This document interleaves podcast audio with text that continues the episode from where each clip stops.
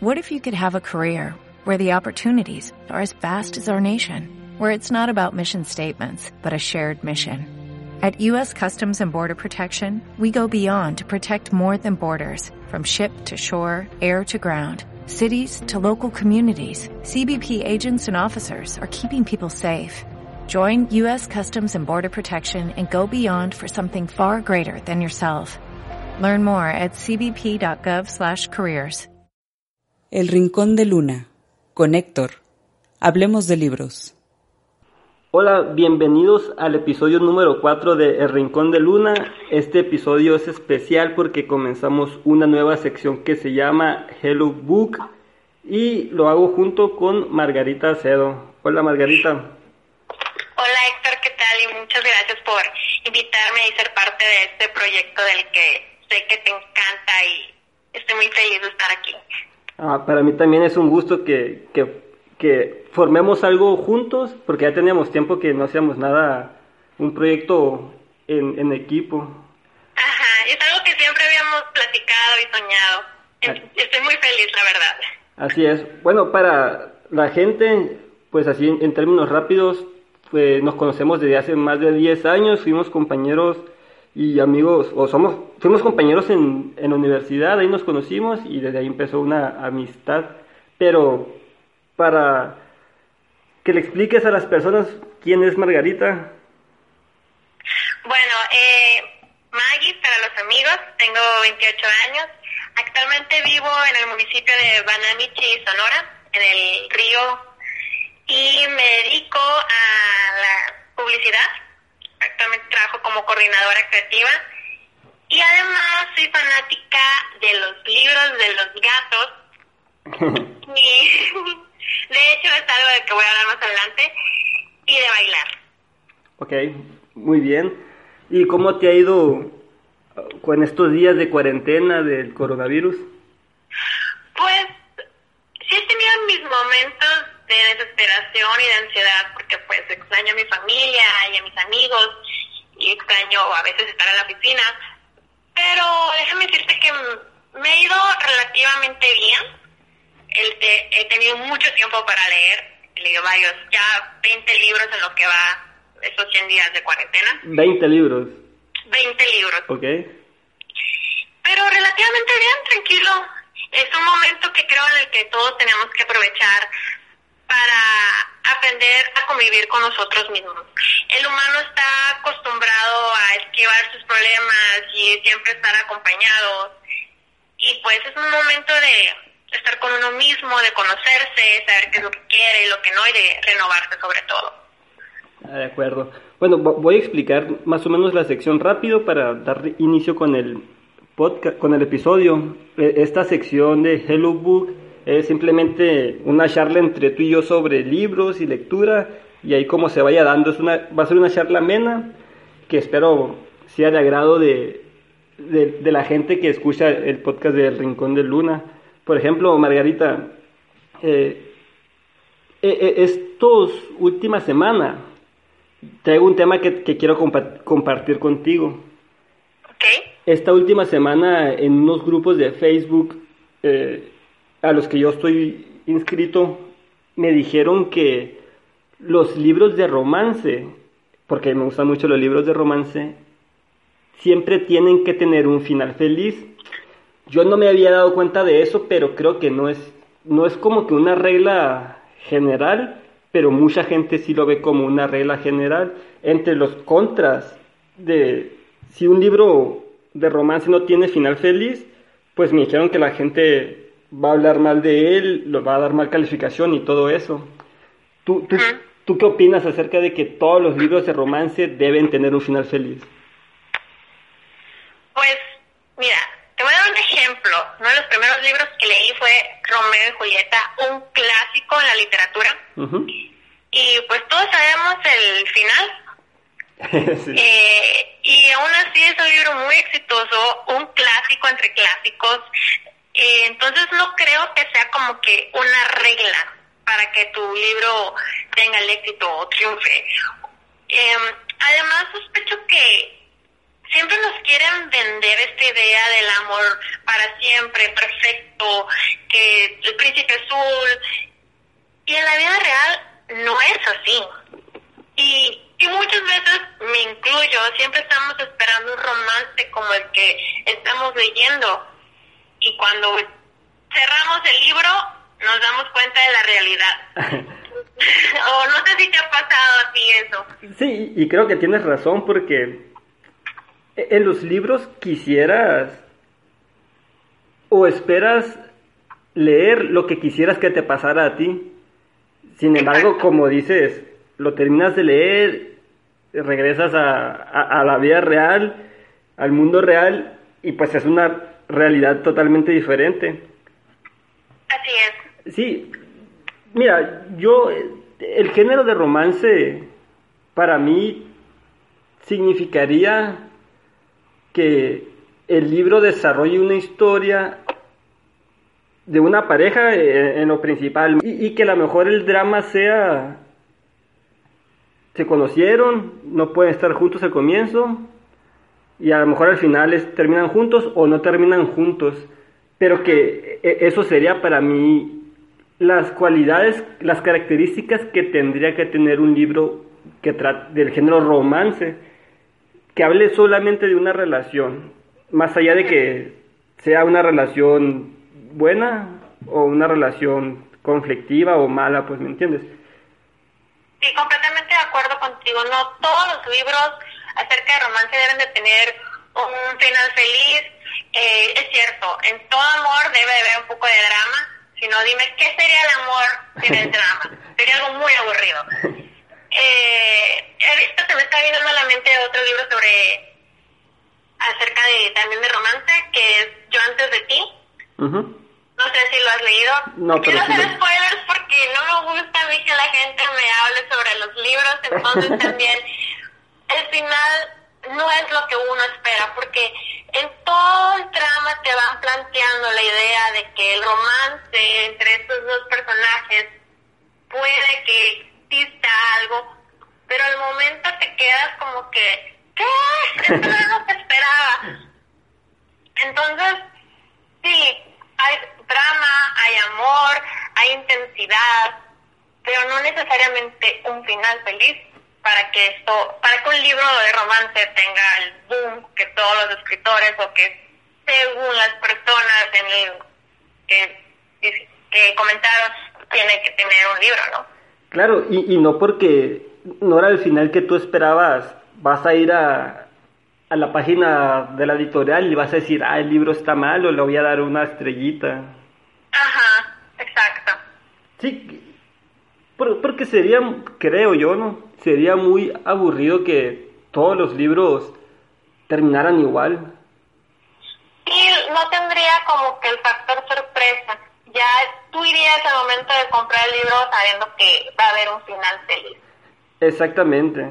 Y, y, pero también doy la razón o entiendo los puntos que me explicaban las, las personas en el grupo de que si yo compro un libro de romance es porque quiero ver un final feliz. Ajá. Sí, sí entiendo también esa parte, pero no, no, no la comparto totalmente. Pues yo sí compro un libro de romance es independientemente del final, es porque quiero leer la historia, no por, por llegar al final y que todo sea feliz, ¿me entiendes? Y también hay que tener en cuenta que la mayoría de los consumidores de un libro de romance somos, somos mujeres. Sí. Eh. Porque tenemos este sueño, esta fantasía de, como te digo, de encontrar a nuestro personaje que nos va a completar, por así decirlo. Sí. Y siempre estamos en la espera de que vamos a vivir una historia parecida a un libro o a una película. Entonces, es ahí el problema que muchas mujeres enfrentamos, que no estamos preparadas para un final trágico. Sí, sí, sí, sí, eh, eh, eso también es verdad. Pero en fin, yo yo, yo todavía, a pesar de que entiendo lo que esas personas me quisieron o me explicaron y lo explicaron muy bien, sigo quedándome un poquito más con, con lo que yo todavía sigo creyendo de cómo debe ser un libro de romance. Pero sí, sí, sí, ellos tampoco están mal, pues. Estaría interesante, interesante que la, estaría interesante que las personas que nos escuchan nos comenten o que, qué piensan acerca de eso, de los finales felices en los libros de romance. Sí, si, si piensan si todos los libros deben de tener un final feliz, a ver si nos pueden compa- compartir su opinión. Así es. Y bueno, ¿qué has hecho durante esta eh, cuarentena? ¿Qué libros has leído, May? Pues he leído un poco de todo, he leído biografías, he leído historia, he leído acerca del área en la que me desempeño, que es marketing, Muy bien. y, y también he leído sobre autoayuda. Pero el último libro que leí es uno que, que traía muchas ganas, pero muchas ganas y decir, no, pero ¿cómo lo, qué caso tiene que lo compre? Es muy simple, pero al final de cuentas lo compré. Cuando menos lo pensé, ya lo estaba comprando. Y se llama el método Capsule. El método, De método Capsule. método CAT Fullness. Fullness. Ajá, Ah, ok, es de sí. Paolo Valentino. ¿Ok? Y habla sobre... Los, un gato pues nos enseña a través de estas páginas cómo es ser feliz y cómo vivir, o nos propone cómo vivir como ellos, ¿no? Ok. No sé si te has dado cuenta cómo son los gatos. No, yo Ah, nu- te nunca... de, o sea, soy fanática de los gatos, ¿no? Pero eso no tiene nada que ver porque incliné en comprar este libro. Sí, yo, yo nunca he tenido un gato, no sé cómo se comporten los gatos realmente. Bueno, los, los dueños de los gatos o fanáticos de estos animales, siempre nos damos cuenta cómo son los gatos. Son como un poco más independientes a comparación de los perros. Ajá. Y pues en este libro eh, nos, nos invita a llevar un estilo de vida más gatuno a través de siete semanas. ¿Cómo? O sea, no es normal estar dormidos, ¿verdad? ignorar, o ignorar cuando nos hablan por nuestro nombre, eh, sino es a través de 18 mensajes, eh, 18 lecciones, nos enseñan a cómo tener un estilo de vida más zen, más relajado, sobre todo en esta época en la que siempre estamos eh, ansiosos, eh, siempre pensando en el futuro, qué voy a hacer y con la mente en miles de cosas, ¿no? Sí. Entonces, eh, en esta lectura, que la verdad está muy ligera, me lo eché en un día. Además está muy bonito porque tiene ilustraciones de gatitos. eh, nos invita eh, por siete semanas, cada día nos da una lección.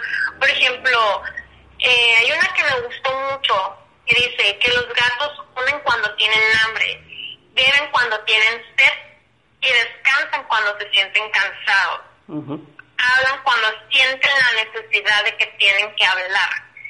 Y los humanos siempre, o sea, nosotros tenemos como que una regla de que, ah, el desayuno a tal hora, la comida a tal hora, la cena a tal hora, los snacks a- aquí. Sí. Como que siempre estamos con la agenda llena. Sí. Y los gatos, aquí lo que nos explica es que ellos viven conforme a sus necesidades, viven el presente sin, la, sin estar pensando, ¿y ahora qué voy a hacer? Y hay algo que me gustó mucho que dice, los, los domingos es para descansar, para no hacer absolutamente nada. Eh, si quieres te platico los rapidito así los 18 mensajes, los Sí. títulos. Es quietos y relajados, todo puede ser un juego, tener paciencia. Esto me encantó porque pone una metáfora de que los gatos pueden durar horas esperando que un ratón salga para cazarlos. Y los, nosotros los humanos pues nos desesperamos muy rápido. Ya ves, hay muchos que ya quieren salir por la cuarentena. No- nosotros no. Bueno, nosotros no, pero hay, hay otros, hay otros que sí. Sí. No abandones la curiosidad, eh, hay que tomarse un día de descanso, sumérgete en lo verde, que es aquí cuando te está entrando la ansiedad, te lo que da. no te enamores de un ritmo frenético, o sea, todo hay que tenerlo tranquilo, pacífico, qué es correcto y qué es incorrecto. Si quieres decir algo, dilo, cambia las costumbres, levántate y retoma el camino. Esto habla sobre cómo los gatos siempre que caen, caen de pie y siguen como si nada. Sí, sí. Aprende a decir que no, no busques siempre en otras partes. Sé tuyo, solamente tuyo. Mantén tu casa limpia, duerme la siesta y siempre da las gracias. O sea que los gatos dan las gracias. Sí, en forma de ratones o de cucarachas que te los manitas los ponen a tus pies. Neta. Sí. Para ellos es como un regalo que nos que le dan a sus amos por cuidarlos. Mira, porque a, a lo que yo he visto y así que han explicado que los gatos son mucho, muy arrogantes en comparación con los perritos, Ujú. que son más... Que, que realmente si tú tienes un, un- un gato en tu casa, el, el, el- el jefe es el gato, no tú. Como que son... Tal vez esto lo dicen porque yo tengo tanto como una perra, tengo un gato. Sí. Y mi perrita es demasiado dependiente. O sea, si no me ve en ciertos días, deja de comer. Eh, eh, tiene, tenemos que estar ahí con ella siempre. Y no, y no es como que me moleste, me agrada. Pero el gato es más independiente, es un ser más autónomo, que él vive a su manera, a su estilo, sin que nada lo perturbe. Pues. Por ejemplo, me da mucha risa que mi perra, cuando llega alguien que no conoce, tiene un escándalo. Y, y mi gata, como que, ah, le es indiferente. Sí. Y esto, de esto nos habla el libro, de cómo vivir más a nuestro estilo sin preocuparnos en lo que está pasando alrededor. O sea, tampoco no hay que llegar al punto de la arrogancia y la indiferencia, ¿no? Sí, sí. Simplemente saber tomar lo que nos beneficia y lo que no, dejarlo a un lado. No por algo los consideraban dioses de, en la antigüedad a los Pero e- el, libro, si yo te digo, ¿sabes qué? A mí no me gustan los, los gatitos. De, to- de todas maneras sí lo puedo leer, pues. Sí. No, no es una historia sobre gatos. pues. No, no es una historia sobre gatos. El libro está contado como en tercera persona. La persona que te lo está contando, que te está dando un consejo, es un gato. Que él mismo dice, yo no me explico por qué los humanos se... No sé, por ejemplo, no me explico cómo es que los humanos siempre están pensando en el futuro. Siempre tienen que estar haciendo algo. Es algo de lo que habla. Pues, o sea, no Sí. necesitas ser amante de los gatos como yo. Sino necesito... Es para una persona que ya está cansada de vivir apresurada, por así decirlo. Siento que es como una manera de decirte o darte consejos de que tienes que ser más relajado o, o como una... E- Es como una...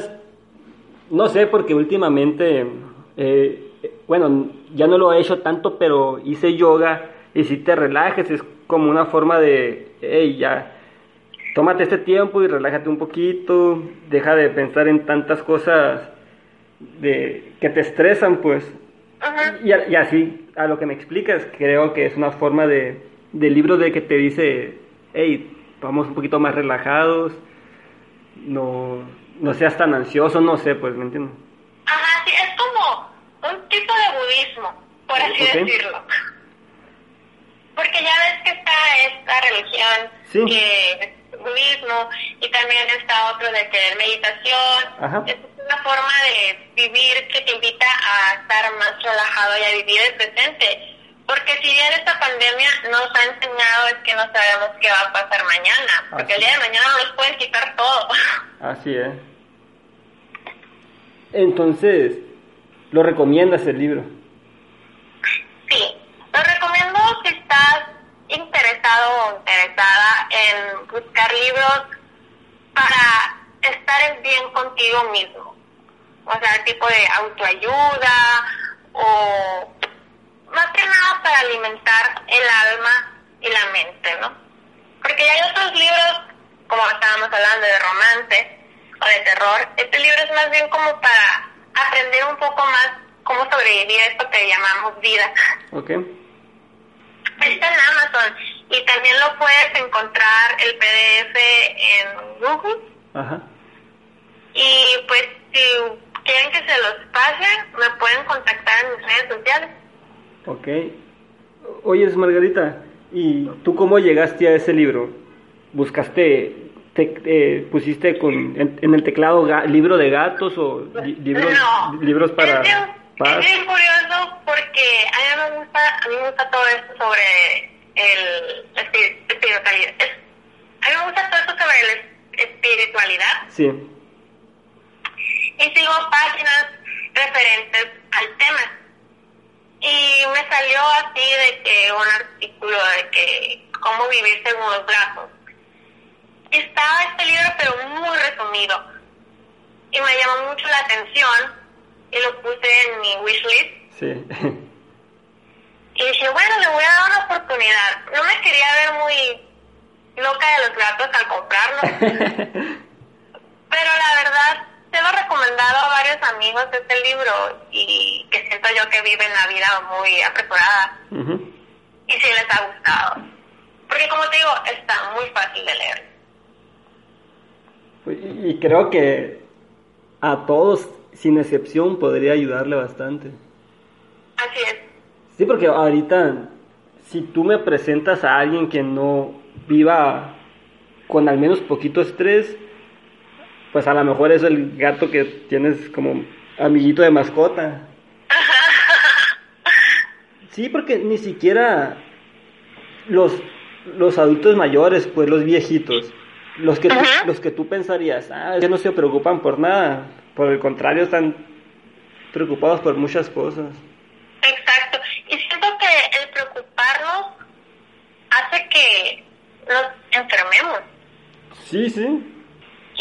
Y a veces nos preocupamos por cosas tan insignificantes, tan tontas, que, que la verdad, o sea, a veces me quedo yo, es en serio que me estoy preocupando porque no encuentro la liga de mi cabello, o sea, cosas así, tan simples.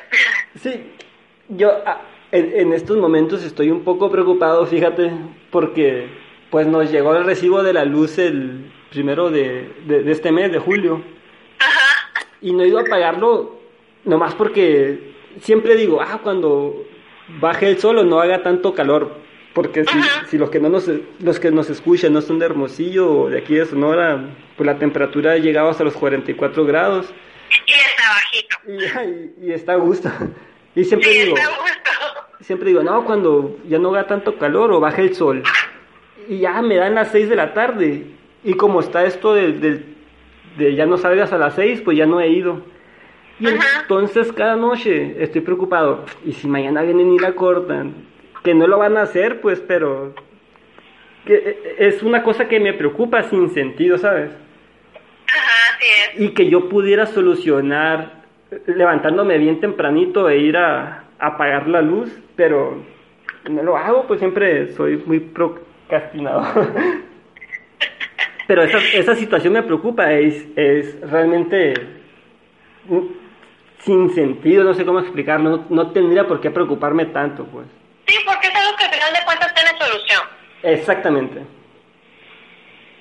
Pero, toda la vida menos la muerte. pero aún así me, me causa estrés, pues creo que anoche me, me acosté con un poquito de dolor de cabeza, yo creo que a raíz de eso, y esta mañana me levanté con dolor de cabeza, pues ya me tomé una pastilla y, y me sentí mejor. Que igual no, no fui a apagar la luz, voy a ir mañana. Pues sí, hay que esperar hasta mañana, pero ya no dejes que pase más tiempo. Vaya, sí, sí. Porque entre más tiempo que dejes pasar, más probabilidades hay de que te la corten. Exactamente. Y los de la luz no perdonan. No, le, le pregunté a mi papá ayer, oye, no iba a apagar la luz, digo, porque neta me da flojera. ¿Crees que, Ajá. ¿crees que la corte? No, me dice, el el límite es hasta el 11 de julio. Y ya por, por eso no he ido, pues. Estás esperando como buen mexicano último momento para realizar las cosas. Exactamente, voy a ir hasta el 11 de julio a apagar la luz. Un clásico. Exacto. Yo, yo esta cuarentena, bueno, empecé... Ah, no, es que todavía sigo pensando que estamos en marzo, pero ya es julio, ya es la mitad del año. Ya. Y, y empecé el año leyendo, ponle que en marzo ya había leído como 12 libros. Ajá. No, mentiras, como 9. Y dije, ah, voy a romper mi récord fácil porque mi récord de en un año creo que han sido como 18 libros. No me acuerdo si Ajá. 17 o 18. Y dije, ah, lo voy a romper como si nada. Y total que ahorita llevo, ya en julio, 12 libros leídos apenas. Por terminar uno de Stephen King que se llama Billy el bloqueador, algo así se llama. Ah, ok. Es- está curado. es- y aparte que está muy cortito, es de un niño que, que juega béisbol. ¿Es de terror? Bueno, al parecer sí, a lo que voy sí, sí, sí es de suspenso. Una crónica, como una crónica de un deportista de suspenso. Ok. La neta es- sí, sí me gusta cómo escribe Stephen King. Voy a ser muy honesta. No he leído un libro de él porque me da un poco de miedo. No soy fan, no soy fan del género de terror o de suspenso. Para nada, ni siquiera las películas. Porque me generan demasiada ansiedad. Sí, yo, yo soy como tú, nomás que pues la película de It sí me gustó mucho.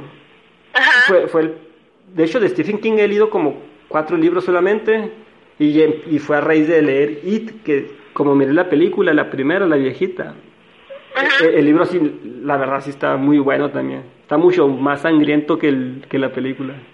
Digo, ¿cuál libro de Stephen King es e- está muy muy bueno y, y no es de terror? Es el de y- pero no está escrito con su con su nombre, no está publicado con su nombre, sino con su otro nombre de autor.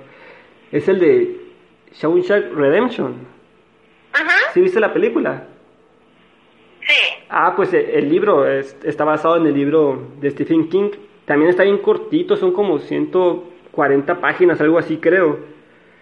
Y, y- y si la película te gustó, el libro también está bien, padre. Me voy a hacer la propuesta de leer un libro de Stephen King.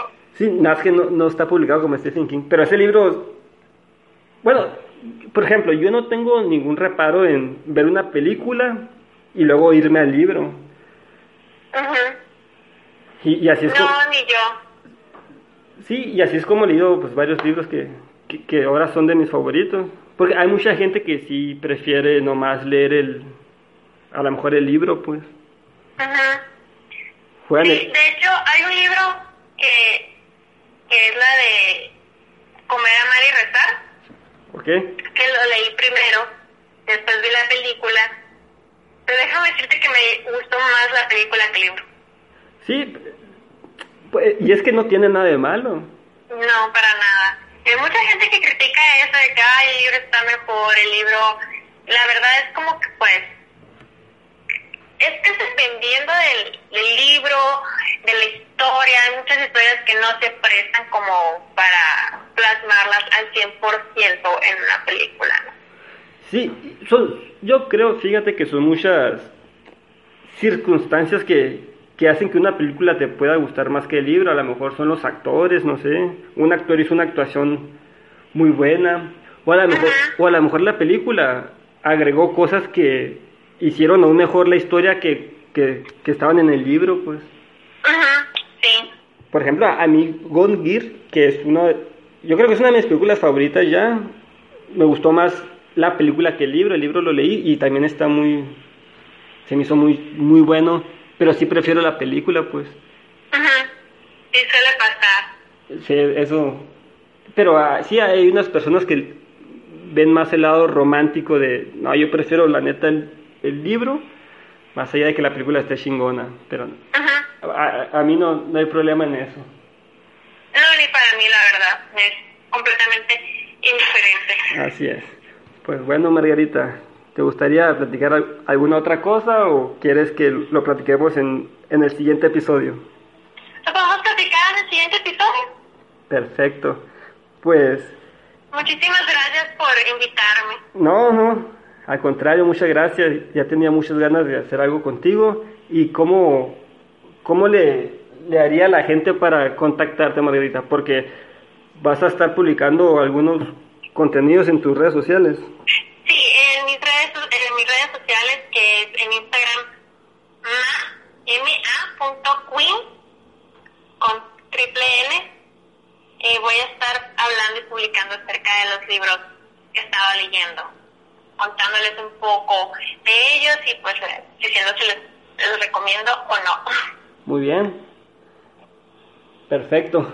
Pues muchas gracias, Maggie. No a ti y a aquellos que son, nos brindaron de su tiempo para escuchar esta plática. Sí, y, y, y que espero que en, el siguiente episodio de la sección Hello Book también nos hagan el favor de escucharnos. Y, y pues Así es. invitarlos a que nos dejen comentarios, ya sea ahí en tus redes sociales, en tu Instagram o en el Facebook o en el Instagram del Rincón de Luna Libros. Ahí cualquier comentario es bienvenido porque también estamos poniendo algunas reseñas o notas pues sobre el mundo de los libros. Así es. Pues bueno. Es como visitar otro mundo Hasta- cuando lees. Exactamente. Por ejemplo, hoy, hoy que es lunes, ¿qué día 6 es? de julio. 6. Sí.